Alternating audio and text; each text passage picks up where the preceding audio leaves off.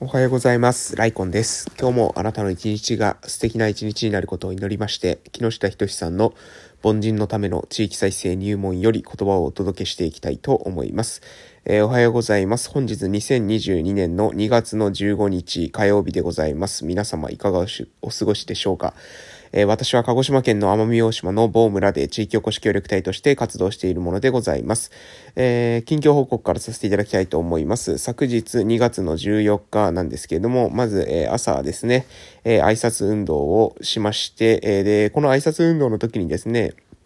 前もお伝えしたかもしれませんが、えー、歯医者さんがですね、子供たちが通学中にね、急遽降ってくる雨に、えー、雨からですね、えー、雨で子供たちが濡れないように、えー、置き傘を入れるんですね。置き傘入れを、え作ってくれましたので、えその置き傘のですね、傘集めっていうのをね、昨日は、えー、しました。で、これは朝の挨拶運動の後にしたんですけれども、えーえー、無事ですね、え役場の方でね、え傘がいくつか、え置いてあるっていうことだったので、もう余ってそうな、え傘がありましたので、その傘をね、いただいて、えで、そう、置き傘入れにね、入れていこうかなというふうに思っているわけでございます。えまあね、こういった、何ですかね、あの、村の、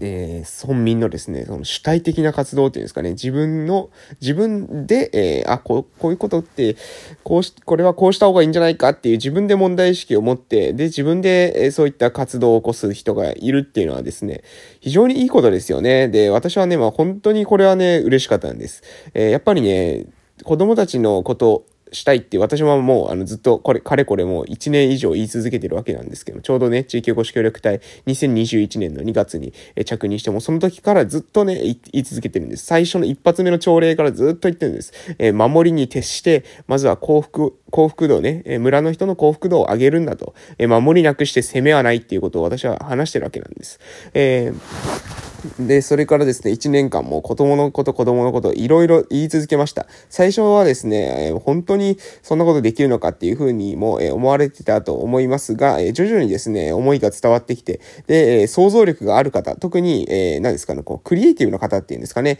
え、私がえー、言っている未来、その未来を私はできるだけ言語化して、えー、自分の頭の中にある、えー、世界っていうのを、あの、言語化するわけです。で、その言語化をした言語を聞いて、え、自分の頭の中にですね、その未来が想像できて、あ、それはとてもいいじゃないかっていうふうに思える。そして私が、え、描いているこの道筋に関しても、あ、それをやれば確かに、え、そういうふうに村は良くなっていくかもしれない。子供たちが、え、この村、生まれた村にですね、誇りを持ってくれるかもしれないっていうふうに、えー、思って、共感をですね、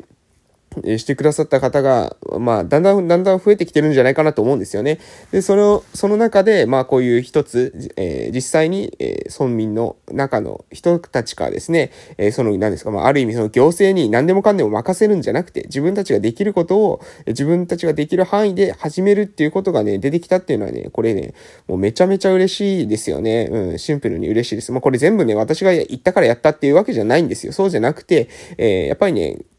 あの、連鎖的な話なんですよね。私も、えー、私なりにできることをする。そして、そういった、えー、方も、えできることを自分なりに、えー、していく。これが、まあ、村が良くなっていくための、え方法、まあ、唯一の方法なんじゃないかなと思うわけです。なので、そういった、え具体的なですね、アクションが、え出てきたっていうことに関してはね、もう非常に、えこれはですね、み、え周りの方からは目立たないかもしれませんけれども、私からするとですね、非常に大きな一歩であるというふうな、え実感を得ているというわけでございます。ということで、まあ、そのね、あの、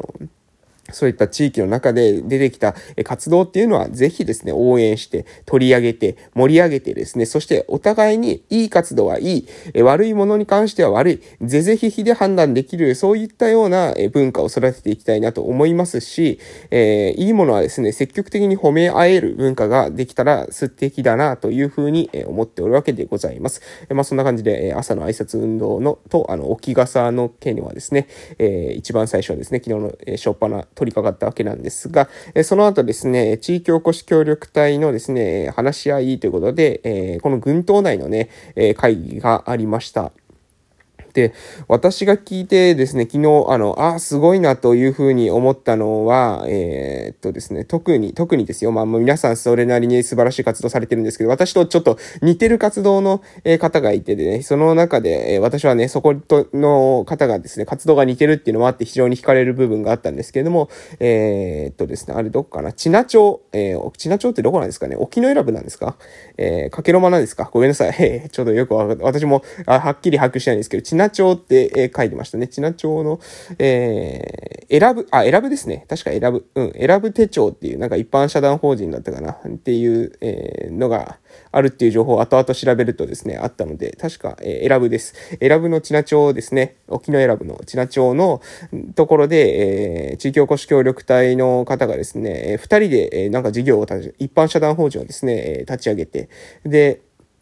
えー、子供のですね、第三の居場所とかですね、えー、その、島に、えー、移住してくる人たちの、えシェアハウスを、え運営したりしてるみたいなんですよ。で、ここはですね、この活動っていうのはね、非常に面白い、え選ぶ手帳ですね、えっていう一般社団法人、えー、ぜひですね、必見でございます。今後ね、何かしらコラボしてくることになるんじゃないかと、私はね、もうそういう予感さえしております。うん、あの、なんか非常にですね、考えている活動のイメージっていうか、は近いものをですね、感じておりますので、まあ、で、協力隊ということで、え私もですね、話していて、まあ、私は、あの、自分で勝手に、ああこの活動は近いなと、その共感というか、シンパシーを、え持ったわけなんですけど、相手も、えおそらくね、あ、この人も活動なんか似てるんじゃないかなってちょっと思ったところがあると思うんですよね。なので、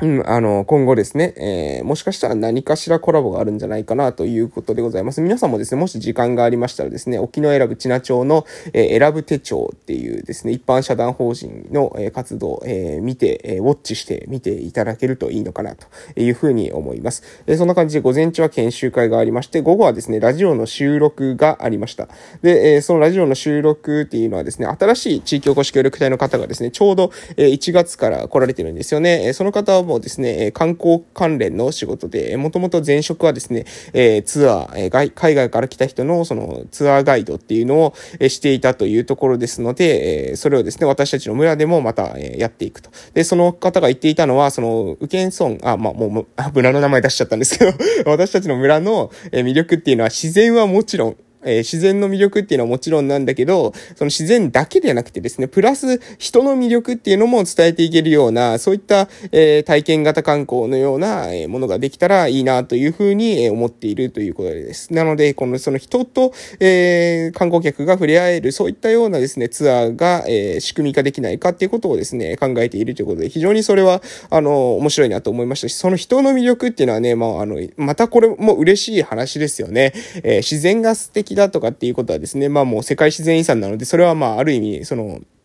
証明済みじゃないですけど、えー、それはもう、うん、その通りだと思うわけですよ。まあ、私もね、自然って言われたら、まあ、確かに自然はそうだろうなとは思うんですけど、さらにね、そこに人っていうことがついてくると、世界自然遺産はですね、数あれどですね、人の魅力があるっていう地域はそんなにないだろうと。まあ、私のですね、ところに来た協力隊の方もですね、えー、言ってましたけれども、やはりですね、私たちの村、えー、ご市町村、えー、本島にですね、奄美大島本島にご市町村あれど、特にですね、自分は、えーえー、ここの人たちの人の魅力、えー、人の温かさ、優しさっていうのは、えー、ずば抜けてるんじゃないかっていうことを言ってたんですよね。ねめちゃめちゃ嬉しいですよね。そういうことをね、言ってもらえる地域なんですよ。だから私たちの村にね、生まれたってことはね、やっぱ子供たちにも誇りに思えるように、うん、していって、もう全然ですね、やっぱそういったと、外から見たんです。その本当にそれの方も世界中ですね、巡って、えー、バックパッカー的なですね、生き方をして、えー、それで世界を見た人から見てもですね、私たちの村、非常に、えー、人間が魅力的であるっていう風に言われたっていうのはね、これ非常に嬉しいなという風に、え思った、えそんなラジオのですね、昨日は収録でした。で、え本日ですね、2月15日に村おこしラジオは、え放送日となりますのでですね、ね、必見でございます。えー、ぜひですね、今日、えー、昨日、えー、撮った内容を、えー、今日話しますので、えー、村の方はですね、そちらの方聞いていただけたらなというふうに思っております。あと、プラスでですね、その後に、えー、教育委員会の、えー、方に行きましてですね、2月16日に私、えー、校長会かかつ、えー、特別支援教育会議のところでですね、えー、プレゼンテーションすることになってまして、それは、えっ、と、以前話しました、えー、以前話したかな話したか話してないかわかりませんけど、えー、村の中で子供たちで、そういう、なんだ、ボランティアグループとかっていう組織体を立ち上げたいっていうのを私は思っているんですよね、今年ね。えー、それとプラスアルファ、特別支援教育を含め、学校の、に全般的にですね、えー、関わっていきたいっていうふうに思ってます。なので、えー、まあ、あの、プレゼンは2回することになってるんですよ。結構2回って あの、1回の集まりで2回プレゼンするっていう人もなかなかいないんじゃないかなと思うんですけど、1回目のプレゼンっていうのは、そのボランティア団体を立ち上げたいので、そのために、その宣伝、プロモーションの動画を作ったので、それ学校で流してもらえませんかっていうのが一発目で、えー、二つ目はですね、えー学校に行かせてくださいっていうね、学校に行かせてください、学校に行ったら私はこんなことができますよっていうプレゼンがですね、2発目ということで、これをですね、えー、してくるためにの、えー、今準備を整えているというわけでございます。ということでね、もう時間ないですね。うん、まあ、今日やめましょうか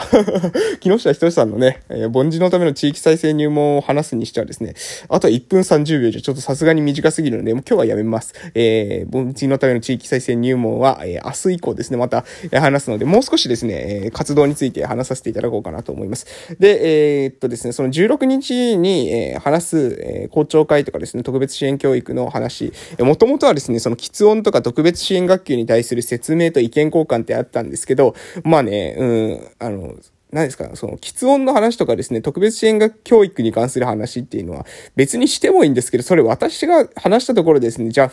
プラスアルファの付加価値があるのかとかですね、えー、そこに聞きに来てる先生たちに、えー、大きなメリットがあるのかってなった時に、うん、まあ微妙ですよね。さらに言うならば、その特別支援え教育の会議で、と校長会がですね、ガッチャンコされてるわけなんですけど、その特別支援教育の会議にもですね、特別支援員の先生たち来れないんですよ。え特別支援教室の担任の先生来れないんです。これコロナの関係があってですね、ちょっと密を防ぐっていうこともあって、校長先生しか出席しないんですね。その校長先生しか出席しないところでですね、その、喫音とかですね、自閉症とかの話してもですね、なかなかピンとこないんじゃないかなということで、えー、私を学校に呼んでくださいっていうですね、プレゼンテーションの方にね、えー、非常を置きま、置いてもいいですかってことで、OK ってことだったので、えー、そういう風にしていきたいなという風に思っております。ということで今日も頑張っていきましょう。それでは、いってらっしゃい